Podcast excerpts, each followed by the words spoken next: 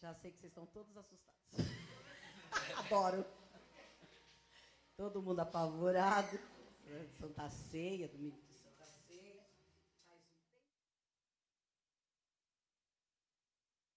Para pregar nessa igreja e hoje lá vem ela, não é possível. Paz o Senhor mais uma vez, igreja. Com medo mesmo, hein? Que misericórdia. Passeio a igreja. Ah, sim, sim. Glória a Deus. Louvado seja o Senhor. É, hoje eu pedi ao Senhor tanto uma palavra. E eu fiquei ali orando, Senhor, dá uma palavra, coloca uma palavra ao meu coração, que seja exatamente aquilo que o Senhor quer falar com a sua igreja, não o que eu quero falar.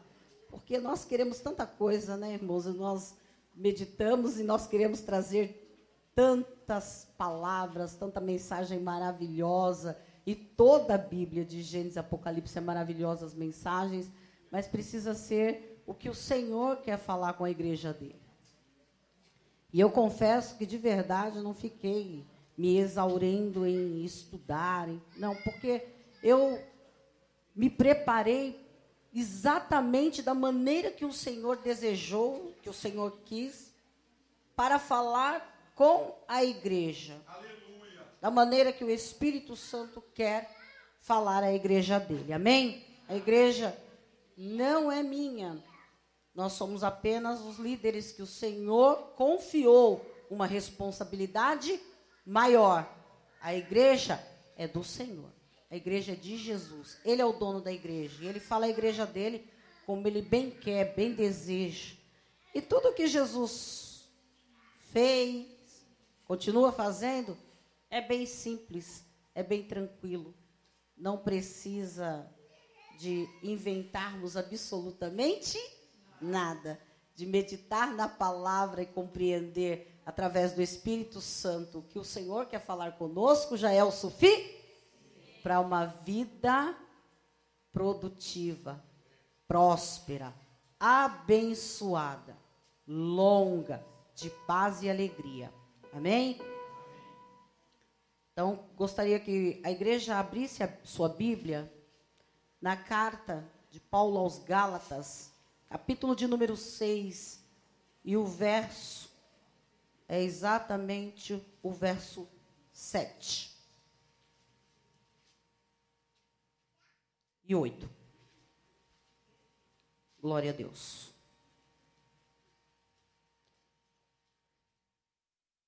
Poderoso Deus, maravilhoso Pai, a palavra, Senhor, não é minha, a palavra é tua. E o Senhor poderosamente fale com a tua igreja de acordo, Senhor, com a necessidade de cada coração, ó Deus, que nesta noite se encontra, Senhor, neste lugar.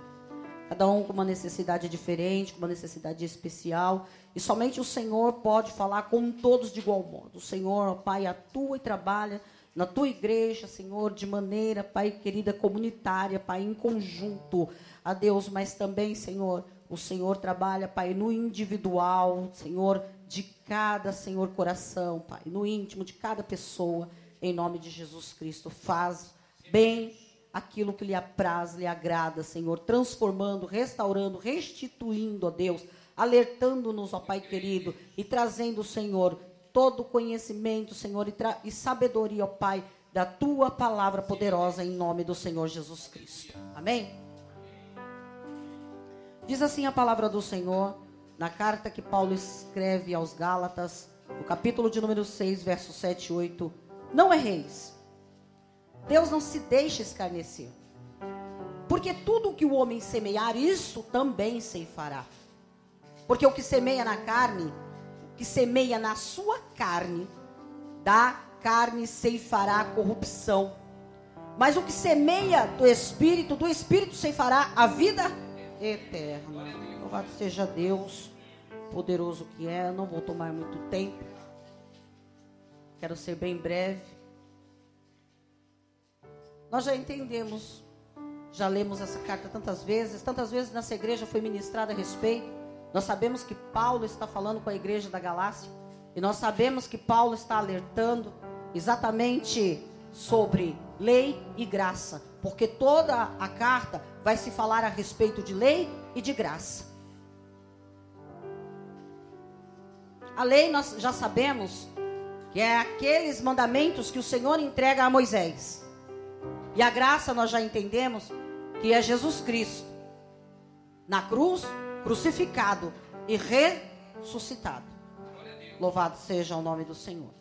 E aqui há um alerta de Paulo a esta igreja que estava confundindo ou estava mesclando as coisas, tanto a lei quanto a graça. E Paulo alerta. E não é disso nesta noite que eu venho falar. Só estou falando um pouquinho para que seja entendido, que a gente lê, medita, tem o conhecimento do que se trata. Mas eu quero me prender nesta noite naquilo que o Espírito Santo colocou ao meu coração que é exatamente sobre o verso 7 do capítulo 6 da carta de Paulo aos Gálatas, que diz que tudo que o homem semear, ou tudo que o homem plantar, certamente ele vai ceifar, certamente ele vai colher. Exatamente da maneira com que plantou, será a maneira com que será colhido. Às vezes a gente percebe que algumas pessoas e às vezes próximos de nós ou longe, de repente no trabalho, alguém que você conhece, um amigo, seja lá quem for, passa por uma grande dificuldade e fica lá, tipo, meu Deus, por que, que eu estou passando por isso? Por que será que eu estou passando por essa situação? Eu não merecia estar passando por isso. Por que, que eu estou vivendo isso? Não estou entendendo nada. Mas existem tantas situações que nós passamos em nossas vidas que é exatamente aquilo que nós plantamos. E que chegou exatamente o momento da colheita. E nós temos que colher exatamente o que plantamos. Nós percebemos que o agricultor, ele vai semear. E ele semeia. Ele semeia exatamente soja. Ele não tem expectativa de colher trigo. Porque ele sabe que ele plantou, ele semeou, ele plantou soja ele vai colher soja. Não tem como ele colher trigo. Ele plantou abacaxi. Se ele plantou abacaxi, ele vai colher abacaxi. Não existe nenhuma possibilidade dele colher morango. De repente, no meio do plantio, ele desistiu e falou: ah, eu, Poxa vida, plantei abacaxi, mas eu tenho certeza que vai nascer morango, porque a fruta que eu mais gosto é morango. Não, não vai nascer morango. Vai nascer exatamente o abacaxi. É exatamente a semente que se planta, é que se colhe. E entendendo um pouco dessa questão do agricultor, nós percebemos que o bom agricultor, aquele que conhece, aquele que entende bem de plantio, antes de qualquer coisa, ele já tem o espaço, ele já tem o lugar da plantação, mas tudo que ele faz em primeiro lugar é preparar a ele prepara a ele não sai plantando de qualquer maneira.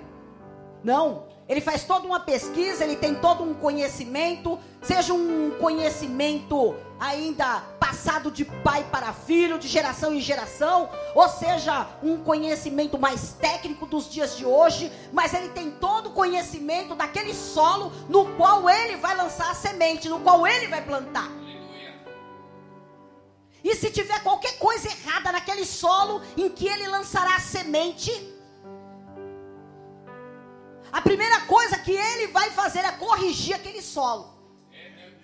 Ele corrige o solo para ao lançar da semente verdadeiramente ele alcance o objetivo, um bom plantio e uma boa colheita. Corrige o solo, correção do solo. Depois que ele corrigiu todo o solo, que ele preparou toda esta terra, arou esta terra e preparou esta terra, veio lançar da semente, mas estas sementes são minuciosamente bem escolhidas. Porque do que, que adiantaria se preparar todo o solo, arar a terra, corrigir a terra, adubar a terra, calcificar a terra e escolher uma semente ruim, uma semente de péssima qualidade para plantar. Adiantou alguma coisa? Não adiantou de nada. A preparação é perfeita. E a semente escolhida também. As melhores sementes são separadas para plantar, para o plantio. Sabe o que eu trago hoje no meu coração com essa questão do agricultor? Que essa terra é exatamente o nosso coração. Essa terra é exatamente o nosso coração. Como é que nós temos estamos preparando essa terra? De que maneira nós estamos preparando? Como é que nós estamos escolhendo as sementes a ser plantada? De que forma nós estamos escolhendo a semente a ser plantada? E aí eu fico, fiquei ali pensando e o Senhor falando comigo exatamente aquilo que eu vou passar a esta igreja nesta noite, que é um alerta. O que eu trago hoje é uma mensagem de alerta. E como é maravilhoso nós entrarmos na igreja e sairmos daqui com uma palavra profética. E sairmos daqui com aquela palavra que nos levanta, que eleva o nosso ego, que nos leva lá para cima. É maravilhoso isso. E eu gosto também disso. Mas hoje, Santa Ceia do Senhor é uma palavra de alerta para o nosso coração. Como é que nós estamos preparando o nosso coração e de que maneira, o que é que nós temos plantado, que tipo de semente nós temos plantado? E eu começo fazendo a pergunta: que tipo de semente nós temos plantado na nossa vida espiritual? Qual é o tipo de semente que nós temos lançado? Qual é o plantio que nós temos feito em nossa vida espiritual? Qual é a nossa preocupação em arar, em preparar a terra e plantar boa semente em nossa vida espiritual? Nós paramos para tudo, nós paramos para ver uma TV, nós paramos muito tempo para mexer no celular. E quanto tempo nós ficamos com o celular na mão? E é muito tempo nós paramos para conversar com um amigo, nós temos tempo, na verdade, para muitas coisas, mas se nós formos analisar bem a nossa vida, nós vamos entender que nós estamos plantando pouco na nossa vida espiritual, porque nós não temos tempo de jejum. Jejuamos tão pouco e achamos que já jejuamos muito, né? Meditar na palavra, então, pouquíssimo, quase nunca nós pegamos a palavra para ler. Esse é o manual. Aqui está o manual para todo crente. Não tem como. Tudo que nós precisamos entender, aprender, saber e nos encher de papai está aqui escrito. A palavra do Senhor vai dizer que quando Neemias termina a edificação dos muros, Esdras lê de manhã até de noite toda a lei, e o povo estava de pé, ouvindo tudo que estava sendo lido. Nós queremos conhecer Deus, queremos ter fé, queremos crescer na fé, mas nós não queremos ler Bíblia. Não tem jeito, não tem outro caminho, não haverá espírito adivinho. E se vier, a gente já considera maldição, né? Porque a Bíblia diz que é para considerar. Aleluia. Sabe quando a Bíblia diz que o Espírito nos fará lembrar? Só o Espírito Santo pode nos fazer lembrar daquilo que nós lemos, meditamos, conhecemos e entendemos. É disso que se trata do que nós estamos plantando na nossa vida espiritual. Nós queremos a bênção, nós queremos Deus, nós queremos mais, mas só com a boca. As nossas atitudes são totalmente contrárias a tudo isso. Porque nós não conseguimos dobrar o joelho e orar meia hora. E eu não estou nem falando de uma hora. Você escutou o Jonathan aqui falando? E o Jonathan disse assim: ó, Aquelas irmãzinhas que ficavam lá na igreja, a gente ficava desesperado, porque elas dobravam o joelho e nunca mais parava de orar, e ia embora orando, orando, orando. Hoje em dia, realmente, nós não vemos mais isso. Se nós chegamos na igreja para orar, nós dobramos o joelho cinco minutos, comichão. Tem uns que é mais resistente, 10 minutos. Depois de 10 minutos já deu comichão. 15 minutos, 20 minutos. No máximo, tem aquelas que suportam é meia hora. E acabou. O que, que está acontecendo conosco? Falta verdadeiramente intimidade com aquele que é todo poderoso que nós falamos aqui nesta noite, Rei dos Reis, Senhor dos Senhores. Falta intimidade com aquele que nos conduzirá aos céus. Falta intimidade com aquele que verdadeiramente nós estamos dizendo que nós vamos habitar com ele para todo sempre. O que, que nós estamos plantando na nossa vida espiritual? Jejum, oração, meditação na palavra. Estamos abertos e preparados para ouvir o que o Senhor tem para falar nosso, ao nosso coração. Estamos preparados para a correção de Deus? Ou nós queremos chegar na igreja, queremos só ouvir a palavra profética que vai nos levar, que vai nos conduzir, que nós vamos ter, que nós vamos conquistar? E isso não é ruim, isso é bom. E você tem que conquistar mesmo, porque você é filho de Deus. Você tem que ter mesmo, porque você é filho de Deus. Mas verdadeiramente a visão, o desejo, o querer maior do cristão não é isso. A vontade o desejo e o propósito de entrarmos aqui nesta noite é porque nós temos consciência que o nosso Rei vive, que o nosso Senhor vive, que o nosso Redentor está na casa e que nós um dia vamos habitar com Ele para todo sempre. Um dia nós vamos a, atravessar os, portão, os portais celestiais, porque a palavra do Senhor diz que vamos. E naquele grandioso e glorioso dia, nós veremos a Ele face a face. Nós veremos a face do Mestre querido. E é para isso que nós temos que nos preparar. A carne milita contra o espírito, isso o apóstolo Paulo também vai dizer para nós.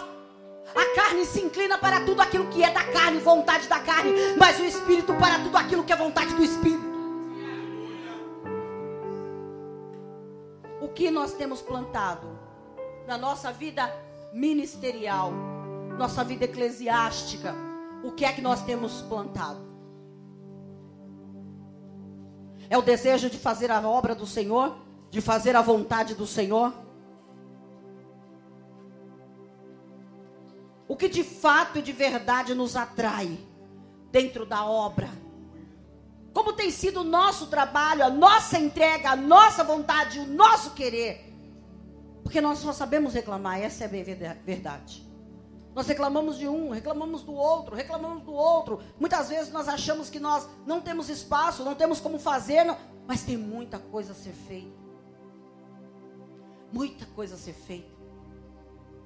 Nós entramos aqui no domingo, nos enchemos de uma palavra. Nós entramos aqui na, na quinta-feira e o Senhor fala conosco através de uma palavra latente, poderosa, dentro do nosso coração, profunda profética. E nós saímos da mesma maneira, muitas vezes, sabe o que nós fazemos durante toda a semana? Comemos a semente, engolimos ela e pronto, acabou. Porque somos incapazes de repartir com outros aquilo que nós recebemos durante os dias que nós estivemos dentro da casa do Senhor, nos enchendo da palavra dele, recebendo mais do Espírito Santo. Não conseguimos dividir, não conseguimos repartir com ninguém. Por quê? Porque nós estamos presos dentro de um casulo. Que casulo é esse? A nossa problemática, a nossa vida tornou-se mais importante do que tudo. E continuamos então na mesmice, nada muda na nossa vida. Não conseguimos vencer, não conseguimos atravessar não conseguimos passar para o outro lado, conforme Jesus disse aos seus discípulos. Vem a tempestade no meio do caminho, veio no meio do mar, veio grande tempestade. Mas eles chegaram do outro lado, porque é o que? Palavra do Senhor, promessa de Jesus Cristo. Quando ele impele eles a entrar no barco, ele diz: passemos para o outro lado. Então o Senhor já havia garantido de início a vitória, assim como garantiu para cada um de nós de início a vitória. O dia de amanhã não pertence a nós. Não adianta, basta cada dia o seu próprio mal. Mas nós vivemos preocupados, tão preocupados, tão dentro, tão concentrado, concentramos a nossa vida e toda a nossa força nas, nos nossos problemas, nos nossos dilemas, nas nossas dificuldades que não conseguimos entender que a obra do Senhor é grande e que o Senhor nos chamou para uma grande obra. E aí nós voltamos lá para Neemias. E quando nós voltamos lá para o início, para o primeiro capítulo do livro de Neemias, nós entendemos que Neemias era tranquilo, copeiro do rei, estava no lugar estabilizado, bem tranquilo. Ele não precisava fazer absolutamente nada. Ele estava bem. Copeiro do rei, ele era um homem de confiança do rei. Pensa em que posição ele estava. Ele era um homem de confiança do rei, ele estava tranquilo, mas quando chegaram alguns que veio de Jerusalém e chegaram dizendo: Olha, nossos irmãos estão lá, estão sofrendo, estão aflitos, estão angustiados, estão padecendo. Então a palavra do Senhor diz que Neemias se entristeceu, e Neemias se pôs a orar, Neemias se pôs a chorar, Neemias se pôs a desejar restituir, restaurar os muros de Jerusalém. E nós, o que é que temos feito? Feito nos dias de hoje. Aí quando nós vemos, estamos lendo o livro de Neemias, nós olhamos e dizemos assim: Nossa, Neemias foi lá, pediu cartas e foi tranquilamente, chegou rapidinho. Sabe, teologicamente, quando nós vamos estudar e entender esse percurso de caminho, nós vamos entender que ele levou de cinco a oito meses para chegar a Jerusalém. Não era uma coisa tão simples. E hoje nós temos todas as facilidades, mas nós temos desculpas para não fazer a vontade do Senhor, porque nós queremos fazer muito a nossa vontade. Nós queremos ser, queremos ter, queremos muitas vezes aparecer e esquecemos que quem tem que ser, quem tem que ser, quem tem que aparecer é Ele, o Todo-Poderoso. O que nós temos plantado em nosso nossa vida conjugal. Qual é a semente que nós temos plantado na nossa vida conjugal? Eu tenho certeza que aqui tem maridos que levam bombons para suas esposas. Flores. Tenho certeza. Eu tenho certeza que aqui tem marido que ajuda a lavar louça. Chega no final, não chega, não chega? No final da tarde, quando chega o casal em casa, porque trabalhou os dois o dia inteiro. O marido lava a louça, passou a vassourinha na casa, recolhe o lixinho. Hã? Não é? Olha que maravilha, que homens bons. Esse, aqui só tem gente genuína. Aqui só tem homem maravilhoso. Ai que maravilha. A cara deles. Eu estou olhando para a cara de cada um que faz isso. Eu tenho certeza absoluta isso. Companheirismo, amor, dividir as dificuldades, compartilhar, esperar do outro uma palavra de incentivo, de cuidado, de carinho, de zelo e vice-versa também. Porque aqui eu tenho certeza que eu estou diante de mulheres compreensivas. calmas, tranquilas, ajudadoras. Não é? Ah, já, a Alessandra dá risada. Dá risada que eu já sei, né? Aquelas mulheres ajudadoras, né? Adjuntora, porque o Senhor assim nos fez calmas. Tudo boazinha.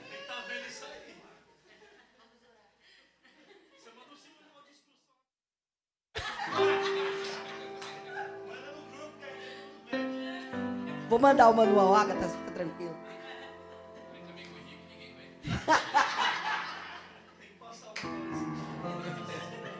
Tenho certeza que as mulheres que estão aqui são compreensivas. E não são como aquela goteira, né? Aquela que a Bíblia fala. E também não são aquelas que destroem tudo com a própria mão, que a Bíblia diz. Que a sábia edifica, mas a tola derruba. Destrói. Acaba com tudo com a própria mão. Não precisa da mão de ninguém, não. Ela mesmo com a mão dela, ela consegue destruir a casa dela. Ela consegue destruir o casamento dela. Ela consegue destruir a família dela. Ela consegue colocar desamor no coração do marido dela. Com a mãozinha dela. Tenho certeza que aqui não tem mulher assim, não.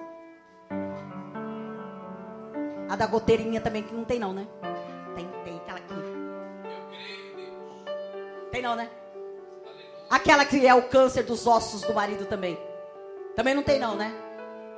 É isso que a Bíblia diz. A Bíblia diz para nós da seguinte maneira, para nós podermos. E aí, gostou desse conteúdo? Para continuar assistindo até o final, torne-se assinante do Clube de Membros e tenha acesso ao conteúdo completo. Acesse agora o link na descrição e ative a assinatura.